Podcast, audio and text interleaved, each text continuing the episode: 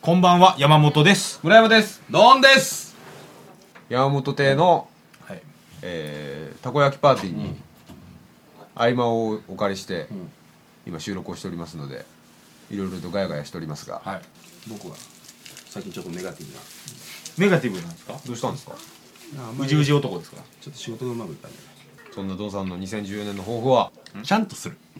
ちょっとそろそろ日本足で 立とうかなちょっと四つん這いになってきてうんドン第一に立つチャララーン でもこの年になって第一話だからね広島に住むアラサー男が2013年の映画について話すだけ3人の限界点を調べながらリスナーと一緒に成長しようという極めてドキュメンタリーチックな語りをとしようお送りいたします、それがポッドキャストで塚公平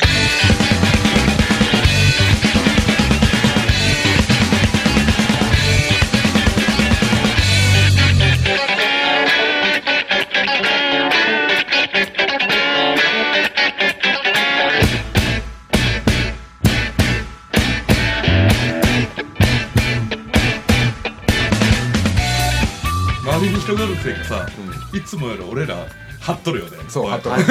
ーでもも自然とねハットラーう、もう日付超えてますからね。はい。今日はですね、えー2013年映画総決算ということでございまして、えー今年もですね、えー今まで通算10本の映画をうん今年はご紹介してまいりました、でその中で毎回毎回ランキングをしているんですけれども、えーどうしてもその時の熱量に、えー、といい加減になりすぎてランキングが曖昧になるので、えー最後に年末調整として、えーもう一回ベスト10を再構築、うんそうですねはい、エヴァンゲリオン的に言うとリビルドしていこうと。リビドですね。違うそれじゃあどうだ 全然違うそれパンクだパンクちなみに、ん現在のランキングを、えー、1回ご紹介したいと思います、えー、1位ですがジャンゴです繋がれざる者、えー、2位が、えー、とデンゼル・ワシントン主演「フライト」い3位が、えー、虎の映画です「ライフ・オブ・パイ」えー、4位が宮崎駿、えー、引退作「風立ちぬ」えー、5位が、えー、レオナルド・ディカプリオ主演「華麗なるギャツビー」えー、6位が、えー、とジャッキー・ロビンソンの映画でした「42世界を変えた男」えー、7位がジャッキー・チェン主演 です「ライジング・ドラゴン」8位が、えー、ヒュー・ジャックマン主演「ウルヴァリン・サムライ」9位がなんか海外のアニメ「シワ」え ー、10位が R100 となっておりますはーいはいおっしということでございましてそれぞれの、んはいえーベスト10を、えー、と改めて聞いてみようとうんはいうようなことになっておりますので振うん誰からいきましょうかわあいいからでしょいきますかうお行きましょうどんちゃんどんどん行っていいんですか大丈夫ですか初期さんはい、はい大丈夫。大丈夫です。じゃあゆっくり読んであげてくださいはい何位から行きましょう10位からいきましょう10位からいきましょうかうん。じゃあドンの第10位はい、 R100 でドンの9位はい、 シワああ、はい。変わらず。ドンの8位がウルヴァリン侍はい。はい。はいでドン7位 華麗なるギャツビお、はい。ー、はい、初めて変わりましたはい、うんうん。うん。うん。ドン6位風立ちぬドン5位はい、うん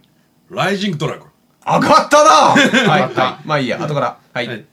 ドン4位42世界を変えた男おーはい、でドン3位、んフライト第2位虎の映画ですライフ・オブ・パイ はい、でドン1位がドジャンゴはい、ドジャンゴ。ドジャンゴ D で始まるから。はい、繋がれざるものということでございます、はいありがとうございますはいなるほど特筆すべきはやっぱりジャッキー・チェンでしょジャッキー・チェン上がりすぎじゃねジャッキーちゃん上がりましたね。 2ランクアップえらい上がった感じがする。ワシントンドラゴンね、はい上がるよねああそうですか、なんか、うんいや俺思ってたんだけど、だから評価したのが結構前じゃないですか、評価した後に、んあのいろんなのをん見ていくうちに、ジャッキー熱が高まってるよねドンちゃん、えうんいやあのね改めてねジャッキーってええエンターテインメントとして素晴らしかったなと思ううんうんうん。その楽楽しむってえうんことに関して言ったらライジングドラゴンはねうんうん良かったよああそうですうんか、まあだけどねね、んそのね5位からな8位かうんでこれ結構俺の中で単純なあのエンターテインメント枠だったよ、はい全部ね、はいはいでそのあ、まあ、ウルヴァリンとライジングドラゴン、あまあ、アクションなんか、うんうんうんであのギャツビーは演演出うん。はいはいうんはいで風立ちぬはななんだろうねまあ、ジブリ感。ジブリあジブリ祭りあああっていうエンターテインメントむしろだからその風立ちぬぐらいが一番印象に残ってないでしょそうだねあそうギャツギャツビーはだってさ、ドンさんが推しで入ったようなもんですよ、えーみたいなもんじゃないですか、まあでもね結局ね俺原作が好きなだけだけどね僅差でで元の順位にちょっと乗っ取ってな感じかな42がだいぶ上がりましたね42はねうんで42とライジングドラゴンが、はい俺の中でそんな評価がそんな一緒ぐらいなんだけどあ42の方がネタ的にまあ思い入れがある分ちょっと上にしてみたなるほどねうんでもその理論で言うとギャツビーは下がったわけだねギャツビー下がったーうんネタ的には思い入れはあったけどもうんまあ、まあジャッキー・ロビンソンは映像にしてくれてありがとう的な感じ、そうそうそうまああとジャッキー対決みたいなうんジャッキー何何何ジャッキーあジャッキーあジャッキー・ロビンソン対ジャッキー・チジャェッキンああそういう意味ね、ああまあわかります、うんはいはいでねライフ・オブ・パイとフライトがひっくり返ったのはねひっくり返ってますねなんとなくね思い出すのはライフ・オブ・パイなんよてかこの俺俺それすげえわかるうん、そのこれ考えよった時に、んパッとなんかその映像とかあれが浮かぶのはライフ・オブ・パイだったっけ、あ俺こっちの方がなんか印象にはちゃんと強く残ってんだなと思ってでジャンゴはもうしょうがないかっこいいああそう痛快見てほしいボーダーどこですか真ん中かな5位以上うんライジングドラゴン以上は見てほし見いて。ほしいあはなはうん見ないでいいボーダーは90はもうロンチなんやシワと R100 ですね。うんはいロンチなんだけど8ウルヴァリンも好きなら見ればっていうぐらいで、じゃあ9位以下うんどっか線引きましょうよ。うん、じゃあ9位、9位以下はあ、見そうな。くていいです8と9の間に引いてう、んシワと R100 は水ともよしと。水ともよしああ、いうことでですね。 678は見たければ見るがいいありがとうございました。よしはい。じゃあ、まあ私じゃないですかはういん。じゃあ、山本さはいん。じゃあ、行きます。山本さんです。はい山本の10位はい。シワ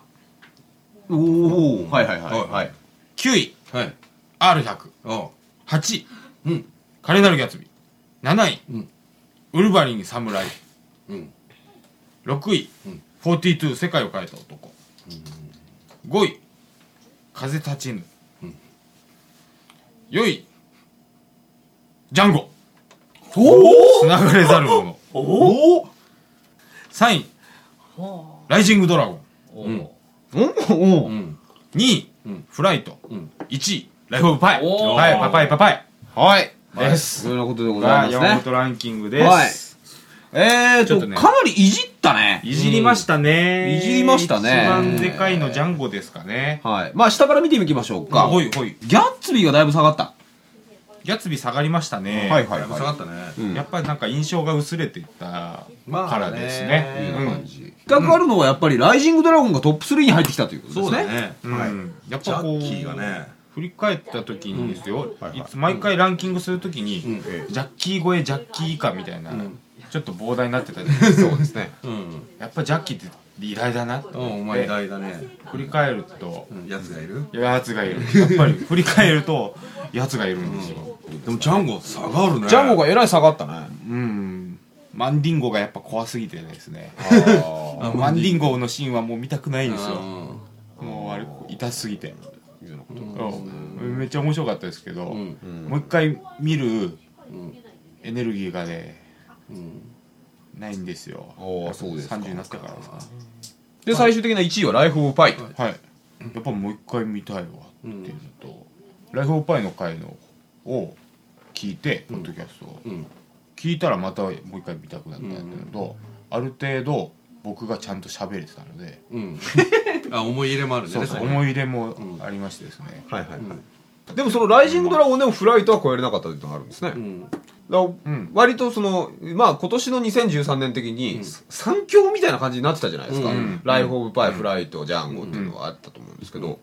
そこに食い込みますかライジングちょドっラとゴンは。ぶつけてみましたねああ、そう。うんまあ僕タランティーノ童貞なんで、うん基本的には、んそんなにそのタランティーノの魅力とかはね深く知ってるわけじゃないんですよああ、っていうところもあって思い切っちゃったなるほどなですようんうんタランティーノショックはなかったってことねだからショックがでかすぎたっていうのもありますタランティーノってやっぱ1回目見た時が一番来るけどねねやっぱマンディンゴですね完それ全そにれもはマイナマスンディンゴが良くなかっうたねマンリンゴ思い出すんですよ今今でもあ今そうでもあの目つぶれて後に金槌で頭潰すのが俺ダルタニアンの方が痛いけどなあダルタニアンもそうですよダルタニアンもきついですよダルタニアンとマンディンゴっていう言葉の響きあともうちょっとでいいかれそうになったあの俺の俺のさんねああーあれはね舞さんあがー舞さんが行かれるとこの方が俺はギューってなったけどね見てほしいボーダーどこでしょ42上かなだから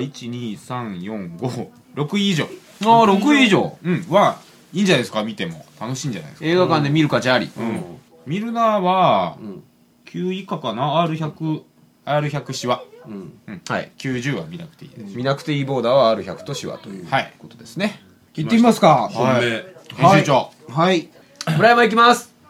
はい。第10位ですシワお9位 R100 揃った8位、えーウルヴァリン侍うん7位、えー、42世界を変えた男、うんえー6位カレーなるギャツビうんー5位ライジングドラゴン、う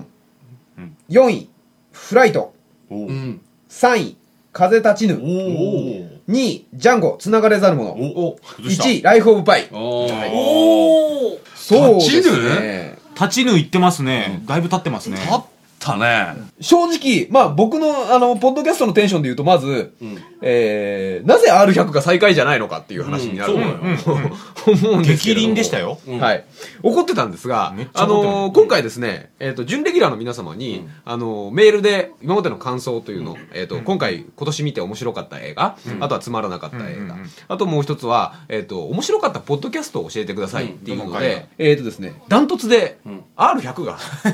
面白かったよと言われまし面た。白かったはい。だってもう俺とこうちゃん引いてたからね怖かったなー何してんのこいつと思ってもうね、ぶっちゃけもう収録始めてる時点で、俺、どこから切れようかなっていう話いぐや言ってたかららいな感じなんですよ。あーもう、面白いと言ってもらえたので1個あげました。市場やだかならだからまあ市場か目の目の前で見てねえからだ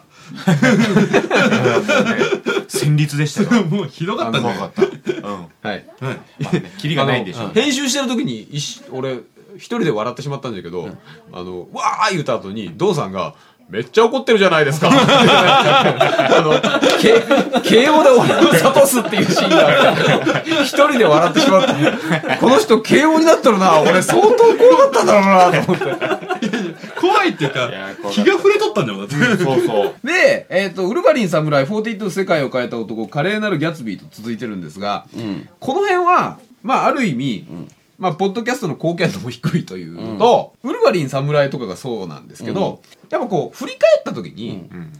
場面が少ないんですよね。思い出す場面が。うんそうですねあうんんま何にも残ってない感じがしますね単純に多分ね、華麗なるギャツビーに関しては、別に筋は嫌いじゃないんですよ。うんあの、監督があんま好きじゃないんだと思います。うん俺もそう思う、うん気が合わないでもディカプリオは今までで見た中で一番チャーミングだったよ俺の中でねああまあねあーそれは言えるかもしれないはね、いはいはで「ライジングドラゴン」は似たような理由ですやっぱりその、今年の基準になってたなと、ういうんんような感じがしたので真ん中に持ってきてあげる貢献度はあるだろうというようなことは思いました、じゃあキーボードジャッキー・チェンを、あのこのポッドキャストで扱えたのってよかったねっていう、ちょっと嬉しさもあるな、そうだねこの辺からはねやっぱね上位4位はね相当悩みましたどうしていいのかちょっと正直分かんなかった、終わりましたねあのフライトがねラストの男泣きはグッときたなーというね、そこに持っていくまでの流れというか、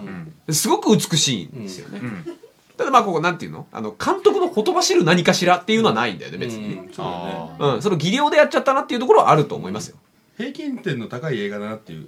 とこいやもちろんもちろんいやだからそのそういうことだよねあの結局ね基本的には、だからこれのフライトに関しても、あの会話劇じゃないですかある程度は、最初の30分はスペクタクルですけど、その後の会話劇で飽きさせないような作りになってるっていうのは、やっぱそうやって場面の切り取り方とかが上手なんだなと思いますね、多分一番ジャンプアップしてるのは風立ちぬなんですけど風立ちうぬちの問題だよこれ風立ちぬは最初言ってたようにすげえ嫌いだったんですよ、ん物語として、だけどその後いろいろとねなんか、その2回見たりとか、引っかかったりとかして、なんかそのいろんな本読んだりとか、風立ちぬはすごいしたんですガイナックスのうん立ち上げたえっと岡田敏夫っていう人がいるんですけあどあその人が今「風立ちぬを語る」っていう本を出してるんですようんで、もう本当に風立ちぬのこととか、まあ、宮崎駿と高畑勲がどういう関係にあるのかとか、で、そういう話をちょっと書いてて、で、それを読ませてもらったら、そこに書いてあったので、なるほどなと思ったんですけど、アニメっていうのは、え普通の映画の実写映画と違って、小道具を持ってきて撮影するっていうものじゃないじゃない。うん書くことで、それをセル画にしてうん、進めていくわけですよ。だから、すべてにおいて、理由っていうか意味があると。画面の中に電信柱が1本立ってるか2本立ってるか、それ自体にも意味がある。描いたってことは、どういうことかっていうのを、すべてを突き詰めていかないといけないものなんだっていうことを言ってて、あ、なるほどなと思ったんですよ。映っちゃってるってものはないってことですねそうそうそうそうそうそう。堀越二郎が飛行機の部品かなんかを会社に届いたぞっつって、段ボールみたいなのに入ってるのに、わーっとみんなで持ってきて、ガサガサっと開けて、で、その鋼材みたいなのを取り出すみたいなシーンがあるんですよ。そしたら、その新聞にくるまってる、あ、その鋼材にくるまってる新聞紙みたいなのがあるわけね。で、新聞紙の時をそのガーッとこう、ぐしゃぐしゃっと開けて、もうポイって捨てちゃうんだけど、その新聞に、当時のその戦況、戦争がどうなってるかっていうようなことが事細かに書いてある、うんうんディテールを細かくしてる宮崎駿って言うんじゃなくって、うんそこはつまりその線で別に書いてもいいわけですよ、うんうんだけど、それをしないでどうしてそこに戦況っていうものを書いているのかっていうと、今のその戦争がどうなってるとか、日本が劣勢だとか優勢だとか、そのドイツが攻めてきてるとか、まあそういうようないろんな話とかを、全く興味がない男っていうものを描くためにあそこはポイントを捨てるんだと。うんそういう意味で俺は2回目は割と点数が高かったって言ってたけど、だからそういうことを多分、おのずとなんとなく理解したんだと思うんですよね。うんうんうんうんでもなんかねなんと話を筋とちょっとずれるけど、はいはいはいはい。あの技術屋と事務屋って、そういうもんらしいねなんかあのアウシュビッツってあったじゃんはいはいはい。で第二次世界大戦の時に、そのそこを仕切ってる長官、何を考えたかって言ったらどんだけ効率よく作業を進めるかしか考えてなかったんだって、うんうんうんで人が死ぬかどうこうとかその、政治的な意図とか、うんその宗教的な意図人種的な意図っていうのは全くなかった、うんただこういう仕事があるからこれを効率的に進めるために私はやってただけなんだっていう話だよね、でそういうの技術者もそうなんよね多分ね、ああまあでもそそううそうそうこそれうそういうんじゃなかっただからあの堀越二郎っていう主人公に全く共感はできないけれども、その何本薄っぺらいところで言うと、うん表層的な部分で言うと堀越二郎っていう人間と直子うんの純愛者みたいに見えるんだけれども、お互いひどいやつなんですよ、あの二人は、うんうん堀越二郎っていう人間は、直子のどこに惚れてるか、綺麗なことに対して惚れてるんですよ。飛行機と同じ感覚で直子が好きなの。うん美しいものあいつは直子に対して、綺麗だよっていう言葉しか書けないんですよ。愛してるよとか絶対言わないわけですよ。うんはいそれは、直子の造形学が好きなんですよ。だから、造形が好きなの。シルエットが好きなんですよ。ひでえ野郎の映画なんですけど、それを日本中が見に行ってるっていう状況は、宮崎駿は楽しんでたまらんじゃないかなとも思うんですしよ。めしめみたいなそうそうそうそうそう感じ。ですかねあのゼロ戦がね完成してビーって飛んでいった時に、その後ここれ覚えてないんだけどその本で見たんだけど堀越二郎が山を見やるっていうシーンがあるんだってこう向こうの方をへえで山の方を見やるっていうのはおそらく一応直子のことを思ったっていうシーンなんだってうんなんだろううんと山の麓にだから入院してるじゃないうん結核でああなるほどそうそうそうそうで下手な監督だったらその後山の方にズームアウトズームインしてって、その直子の状況を見せて、ん直子が事切れるところを描いちゃうっていうわけですよ、はいはいだけど宮崎駿はそんなにきちんきちんと説明の紋切り型のことはしたくないわけですよ、だから山を見たっていうだけで別れよっていうのをあ行間を読めるそうそうそうそうあーいうのをやり続けてる映画なんですよはいはいだから今まではね割とその、うん分かりやすいことに対してやってたけれどもそれをあえて今回はうん挑戦をしたというかですね、最後にしてそうそうそうそうだから今までその「もののけ姫」とか、あとはなんだっけ「まあいろいろと作ってきたけれども、全部それは今までやっぱり子供に向けての映画だったと、に説明方だ、そうそうそうそうまあ、でそのディティールを盛るっていうのがまあ説明だもんねそうそうそう、うんで子供のための映画で子供のためのジブリっていうのを宮崎駿ってすごい提唱してきてるんですようんうんアニメっていうのは子供が見るもんだ、んだから大人が面白いとか言うもんじゃないみたいなことなんですよ、だけど今回は「風立ちぬ」はじゃあいいよ、大人が見るもん作ってやろうやないかいっていう自分自身の作品というようなことだったりするから、もう一回見たいなとちょっと思ったんですよね、まあこんだけ語りしろがあるってことですよねそうそうそうそうジャンゴはですね、正直あの2人が1位に持ってくるだろうと勝手に思ったので、そうそうそうそう、うんなるほど全員1位で全員1位でジャンゴ言うて、うん何がおもろいんやとそうそうそう、でもね「ライフ・オブ・パイ」はねやっぱね、んあのこういうだランキングつけますよランキングつけますけれども、あのちょっと映画を思い返してものすごい引っかかってくるんですよね「ライフ・オブ・パイ」っていうやつは、うん2013年のポッドキャストの中で「ライフ・オブ・パイ」が一番好きですうん、俺もそれは分かるお僕が三人が僕がちゃんと喋れたから3人が集まって喋ったことによって解釈が深まった感があある、そっかなんかね、俺の中では相当、あーいいポッドキャストやってんな、俺たちってちょっと、僕の中では思ったんですよ。は新年一発目にしてい。ねはい。一発目にしてあんなことやったっあけれが一発目だったんでしたっけうん今年頭がすごかったんだよね頭がすごかったんですよ。頭で禁じライフ・オブ・パイ・フライとジャンゴの順で見てるからそう。ありました。じゃあ集計の方は進んでおりますかあ、ちょっと待ってください。その前にですね、いろいろとメールをもらっておりますので、あそうだみんなの意見が聞きたいなはい。ご紹介したいと思います。おはい。えーと、準レギュラーの皆様にですね、うん今回はですね、えーと、マストで返してくださいと。ね軽くあプレッシャーをかける感じのはい文面できましたいうよようなことで送りましたところ、約1名を除いて、皆さんメッセージをいただきま明し日た。その1名を当てるゲームしようかチョッパーですチョッパーかはい。ただメッセージをいただいております。はいお疲れ様です。お疲れ様です僕は映画も見れないし、ラジオも聞いていないので、配信から外していただいた方がいいと思います。この企画に貢献できる時間を捻出できないので、ん逆にご迷惑をおかけしそうな気がします。とだけ書かれています。律儀だねはい。まあまあということで、いつかね、チョコを呼びたいなと思っていたんですけれども、オープン当初からやってるそうなんですよねただちょっと社畜すぎるという問題がある残念ながら、えーと今回で準レギュラーを停止と一回も出てないのにいうことをさせていただこうと思っております、はい無冠の帝国今でますでお世話になりましたありがとうございましたえーここにいらっしゃらない人たちの、えー準レギュラーの皆さん、うん久保ですあ久保久保の回面白かったなジャンゴねあそうかジャンゴの回ジャンゴ久保のキャラがやりました、ん今年公開で見たものだとつまらないと思ったものがないんで面白いと思ったものは多いので、んよりマイナーと思われるものを書いておきます、今年見て面白かった映画は「えー嘆きのピエタ」えーと韓国映画ですね美味しい料理ですかあー久保やなーっていうチョイスですあー暗いですよこの映あ画ーそうなんだあ救われない感じですちかょっとあの殺人者とかだったりするんじゃないかなあはいえー、今年分で面白かったポトツカ子はジャンゴということでございましーた出とるからねはい道元さん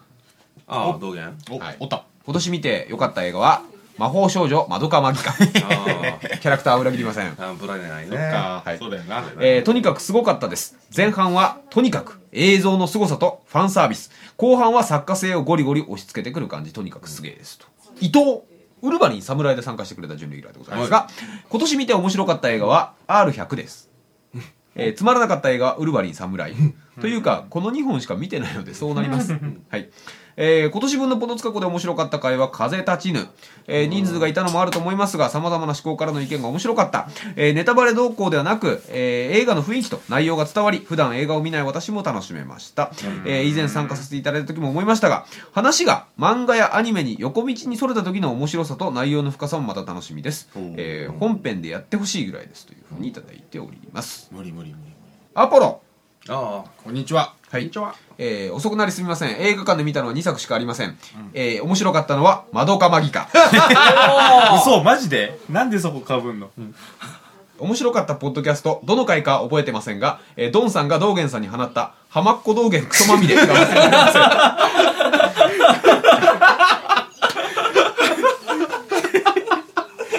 んそん言ってた言って た道元いじりあの時ひどかったなすごめいっちゃ語呂がいいですね由美子ちゃんお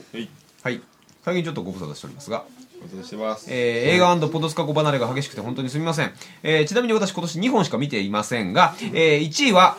えー清くやわくはい上野樹里と松本潤ですかね、えー原作の生見亮が昔から大好きなのでどんなものかと見に行きました映画としては普通ですが2本しか見てないので2択の結果ですということでございました、はいえー今年見てつまらなかったのは謝罪の王様ああ面白くなかったんじゃん安倍貞夫のやつでしたはい、友達に誘われて見に行きましたが前半はまあいいですが後半ほんとしんどかったです残念すぎる作品でしたということです吉村です、 えー、良かった映画、ヘンゼルとグレーテル」です、えーこの映画日本では DVD スルーです劇場未公開ですのでアンケートの趣旨と外れるかもしれませんが今年はこれと風立ちぬしか見てないので仕方なく上げさせてください、この映画童話の後日談で大人になり魔女ハンターとなったヘンゼルとグレーテルの話です面白そう、サスペンスもない、ヒューマンストーリーもない、コメディーなわけでもない、でもセックスはちょっとあるという、ちゃいいなんだもう主軸がわかんねなんだそれただ単に魔女をしばき上げるだけの中身はすっからかんなしょうもない映画です。ただ、そのしやしばき上げっぷりが、三国無双のような爽快感があります。何も期待せずフラッと見ると、見たら意外に良かった感じです。僕自身、宿代わりに入ったネットカフェで暇すぎて仕方なく見ました。続編は、えー、ぜひ、劇場公開したら結構興行収入は入るんじゃないでしょうか。ただ、一つ言えるのは、ほんとしょうもない映画です。えー、よかった放送回、えー、R100 です。太一さんが松本人志をあんなに言うなんて衝撃的でした。映画は見ていません。はいえー面白くなかった放送回なんてあるわけないじゃないですか。というふうに、えー優しいな大ファンぶ大ファンぶりを、えー発揮してくだ さい。えよ 優しいなずっとファンでいてくれてるケンボあけんちゃんお今年出てない出てない出てないでしょうね今年は映画館では見てないです DVD で見たやつで、えー面白かったのは、えージュリージュリアこれわかんねえなこれうんなんだろうフライトおおううデンゼル・ワシントンのやつ、やつえーきっとここが帰る場所あーこれショーン・ペンのやつだはいはいはいははいありましたねショーンはペンいつまらないなと思った映画はあったのですがつまらなすぎてタイトルが思い出せません よっぽどつまらなかったんだな、そうでしょうねはいえー今年で面白かったポッドツカコのポッドキャストは R100 の回、えー関西人を完全にバカにしたタイトルコールが、えー関西人でない私が聞いて もちょっとイラッとして面白かったですあれは以上です良かったですねありがとうございますやいち1今年で面白かった映画は31年目の夫婦喧嘩テーマにないもので見たのでは一番でした、えー自分が結婚したのもプラス要素かもしれませんが面白かったですストレスなく見れました今年は他にバタヤンとかも見ましたよというふうにもらってますよえっ、と多いバタヤンだったかな八王子でやってましたねはいあえー今年見てつまらなかった映画「ウルヴァリン侍」です新婚旅行の帰りの飛行機内で見ましたああなるほどねそれに伴いポッドキャストも聞き直したのがまた良かった、えー面白かったポドスカコは「ウルヴァリン侍」と、えー、ヒロキの衝撃的なつかみがすごすぎた のでポッドキャストとして評価しづらかったんですが実際に映画を見たらやっぱりこの回がしっくりきて楽しみました来年も楽しみにしておりますというふうにいただいておりますはい腕に鎖巻いてたってあれ面白かったなあれあれは面白いよねあれあ絶対の笑うもんなあれはですねおそらくあのベスト・オブ・マフラー 俺とチェを二重にあとはですねここにいらっしゃるのでん本人に聞いてもいいですかじゃあ若干ね どのクズでいく福本おはい今年面白かった映画はジャンゴじゃんおードジャンイエーイやっぱジャンゴなんだねえ福本は別にこのポッドキャストっていうわけじゃなくて見に行ったんでしょそうですええ何せねこの男ねフライトで出てるじゃないですか準レギュラーはいんええ3の面白かったポッドキャストっていうところに「ごめんなさい今年は聞いてないです」って え出たのに聞いてないんですよ自分出たの聞いてないの俺なかなかびっくりしましたじゃあフライトは聞きましたごめんなさいああとんでもないですああなるほどねわかりましたあフライト以外は聞いてないありがとうございます。マリさん行く面白かった映画は、えー、二郎は寿司の夢を見 る。見に行ったお前行きました。楽しかったです。俺うちのあのアフロの店長俺がジロー行ったことあるって言っ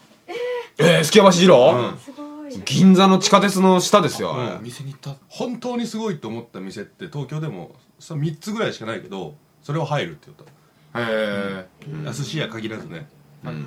サーモン炙りもう一回ちょうだいって言ってもダメなのダメですよダメですよそんなそのもう自分が食べたいものは食べれない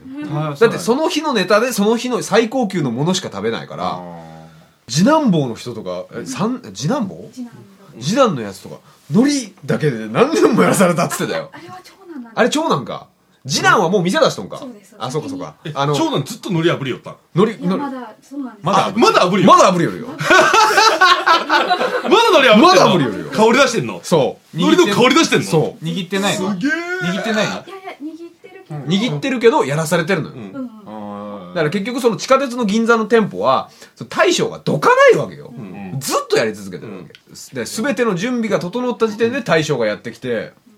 これ出せないないう判断ももうバシバシしていく感じそうこのこのやこいつは食え今日食えないとそうそう卵焼きとかもだって作るのに何年もかかるっつってたもんいやだからほんとね二郎はね僕結構見た中でもおすすめですよ、へえドはいキュメンタリーな映画なんですよ一番良かったポッドキャストは「ライフ・オブ・パイ」っていうああおそれは素晴らしいあれあれもしかしたらあれかもしれないねノーカット版の方が良かったのかもしれないね長いけどね1時間半ぐらいかうんと思いますよ喋ってるでしょ割と切らなかった方だけどねうんあありがとうございましたああざっすりがとうございましりがとうございましたた続いてはマイクさんいきますかマイクさんいけますかマイクさんもう完全に寝てますけど マイクさんマイクさんもマイクさんやめときましょうか マイクさんメメールにさせてくださいじゃ漁漁師の出発待ちですよちょっと仮眠仮眠取っとくかですよこれちょっともう火当えたーってたら眠くなってたうわ網引っかかってるみたいな感じですあ今年見て面白かった映画は、えームーンライズ・キングダムボーイスカウトのような話なんですけど、えーとね、ブルース・ウィルスが出てますうんうんうんうんあれ面白そうだったねウイスタンが結局見に行かんかったわ俺も行きたかったえあの宝橋のとこ三四列にはやってたねあの男の子が駆け落ちするやつよね話なんですよで駆け落ちするのをみんなで協力してやってあげようよって言い出すっていう、かわいいもう一個はジャンゴつながれざるものを挙げていただいておりますジャンゴジャンゴドジジャャンンゴゴはもドジャンゴう1位なんですけど、まあでもなんか自分の中でこう当たり前すぎて、今年は「ムーンライズ・キングダム」を1位にしたからうんなるほどですあねーももうう殿殿堂入堂入りりななんんだいやまあタランティーノはですね、タランティーノ見ちゃったらもうしょうがないよねみたいなはい、はい、目が覚めましたね今年見てつまらなかった映画は、まあ、いくつかも挙げてもらってるんですけれども「えー、と夢売る二人」というですね、は、はいモ西リ川川美の和やなんですけどもつね、はいまそあうですか気持ちはわかります、はい結婚詐欺わ繰かんり返ないですしけてどるえお家じゃないですか嫌なのあオチがねあの3本連続で同じような感じでしょそれ僕もそう同じあ感同じですじそういう感覚がそうそうそうそうリアル中盤ぐらいまですげえいいんですよなんかあ面白そうな感じするっていう期待度がガシガシ上がってってなんかね最終的にねいいなーって思うところがすごいあるんですけど、まとめきれずに終わるみたいなところが割とあってそして誰もいなくなったみたいな感じです今回が特にそれやるみたいなことになるんですよ。でちょっとそう僕もそこがねあのの乗れなかった今までの中でも一番乗れなかったので、うん、夢売る2人は割と低いですかねというような感じですかね。最後、じゃあ準レギュラー最も出演回数が多い佐藤ちゃんおーみんな大好き佐藤ちゃんおい俺はそうでもない佐藤ちゃん俺ちょっと好きであれ好きで やれえ敬語使いー今年見て面白かった映画は「ジャンゴ地獄でなぜ悪い」はいそのシーンですね。あこれ結構いやー賛そうだ賛見否れ両なかった論っぽい感じなんだけどねえー、と周ね、ただね、なんかね、あの、俺は好きだな。りねへああじゃあそのシオン株はちょっと戻ったあの、なんか、うん、あが、おもう全然戻りました。なんかね、まあ、長いんですよ。うん長いから、なんか、鬱陶しいとこもあんだけど、いやよかったですよ最高に、ねえ最高に楽しかったですうん。でもあこれでも何熱なんくて好きなんですよね、んあの本当に好きなこと一直線の人間しか出てこないんで、昔からの親友が死んだって全然悲しくないんですよだからそその辺は見ててすっごいわかるんですけどね、ずっと仲間だったやつがどんどん死んでいくのに、なんで誰も悲しまないんだろうってとこはあるんですけど、でもその上でもともとみんな死ぬほど映画が好きでやってるんだっていう大前提があるんでなんかね映画監督が出てくるんですようんでそのやつがまあ割と話の中心になってくるんですけどそれにもう一人アクションスターを育てようとしてるんですよで俺らはとにかくその普通の映画監督として終わりたくはないんだとその凡庸な作品を50作品作るよりは1作品のとにかく自分の情熱がほとばしる作品を作りたいっていう映画監督が出てくるんですでそいつとアクションスターがちょっと言い合いになるんですよそう、20代の頃から、その高校ぐらいの時からアクションスターを捕まえて、お前大物になるぞお前俺の映画で、俺の映画でアクションスターになるんだおうやってやるぜとかって言って燃え上がって、30代ぐらいになっちゃうんですよ。15年ぐらい何もしないわけ。で、アクションスターが、俺いつになったらできんだよって言ったら、いや、俺は一本を撮りたいんだ。で、そのテーマがあれば、いつだって撮ってやるよって言うんだけど、アクションスターの方は、もうやってらんねえからやめるよって言うんだけど、お前それでいいのか俺の情熱についてこれないのかよみたいなことを言うときに、ちょっと俺、うーちょっとわからんけど、なんか開けてきたぞっていう、よくわからん感覚になってくるんですよ。なんかね、めちゃくちゃなんです、言ってることは。言ってることはめちゃくちゃなんだけど、でも、映画監督として、多分ね、そのシオンはそういう人なんだよ。なんか追い込み型とか言ってたもんそうそうそうそう。自分の情熱がほとばしらない限り、撮ろうとはしないんだと思うんですよね。だから、なんかね、孫さんの映画見てると、なんかね、わかんないけど、わかんないけど、ビリってなるとこがなんかあるのよ。ビリビリってするところがあって、なんか、その、映像に、なんかこう、何映像に青筋が立ってる感じがするよ、なんか。あうん。なんかずっと。うんうんうんうんあ切り立ってんだそうそうそうそうそうそうなるほどなんか分からんけど1分1秒見逃せん気がしてきたと思ってなんかずっと見てるとなんか喋ってる感じがうわーなんか尻目つれつなんだけどなんか泣けてきたぞ俺よく分かんねえっていうなってきて僕は楽しかったです、うんなのでそのノリがなんか1回でもああ俺ダメかもって一瞬でも思っちゃったら多分ねその人乗れなかったと思います、うんいうようなことです、はいえー、今年面白かったポッドキャストは R100 となんでみんなあれがいいの、えうんいやでたうん何よかったですよでも俺太一さんがすげえ怒ってくれたのでそれが消化できたんですよねうんああ現場にいて面白かったですね消化できたの太一さんだけじゃなくて聞く人も消化できたのいやこのポッドキャストが良かったからあの映画見た価値はあったなと思うぐらいおおーえー届いた分は全部ご紹介しましたかねはいはいありがとうございますがとうございましたじゃあそろそろ集計結果がうん、集計結果は出てますかね。だいぶわけになってますけど飛びねますのでじゃあ教えてくださいあ貸してくださいうん、どどこどこで弾くああミルナラインとこれでしょうん、はいでああもうおう見た方がいいわどこ見た方がいいラインでも3じゃけえなここかうん、あまあまあ、そう、そこかね。あ是が非でもはそうですよねじゃあご紹介しますお、 2013年のポッドキャストで塚公平ランキングですは第10位見なくていいい、うん、シワしわー変わりましたね第9位はい見なくていい R100 100第8位見たければ見るがいいウルヴァリン侍第7位見たければ見るがいい華麗なるギャツビー第6位見たければ見るがいい42世界を変えた男第5位見たければ見るがいい風立ちぬ第4位見たければ見るがいいライジングドラゴン第3位見た方がいい、フライト第2位見た方がいいジャンゴつながれざる者第1位絶対見た方がいいライフオブパイはいはいいいんじゃないですか。パイが勝ったんだけどね、これね。ちパイ勝ちしましたねじゃあだんだんと締めに入ってまいりますがはい言いますよ重大発表がありましたねここで言ったらもう後戻りできませんからねはい、はい、はいポッドキャストで塚公平、えー3月にイベントをしたいと思いうまわすえい大丈夫かマジっすか、大丈夫なのかまあフランスでうん30人ぐらいは来てもらえればとうんうんうん思ったりしてるんですけども、お題目としましては今までご紹介した全部の映画を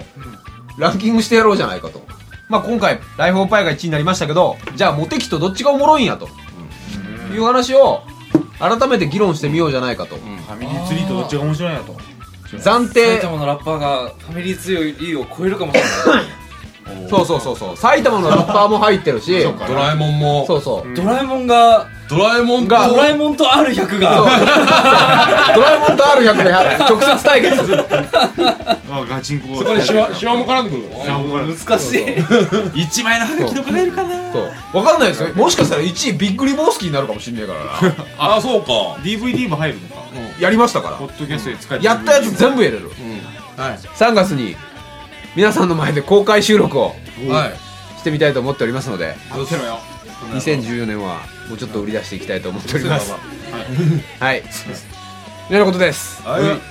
はいじゃあということでお疲れ様でしたお疲2014年もよろしくお願いしますお願いします良いお年をどうしようせーのポッドキャストで塚公平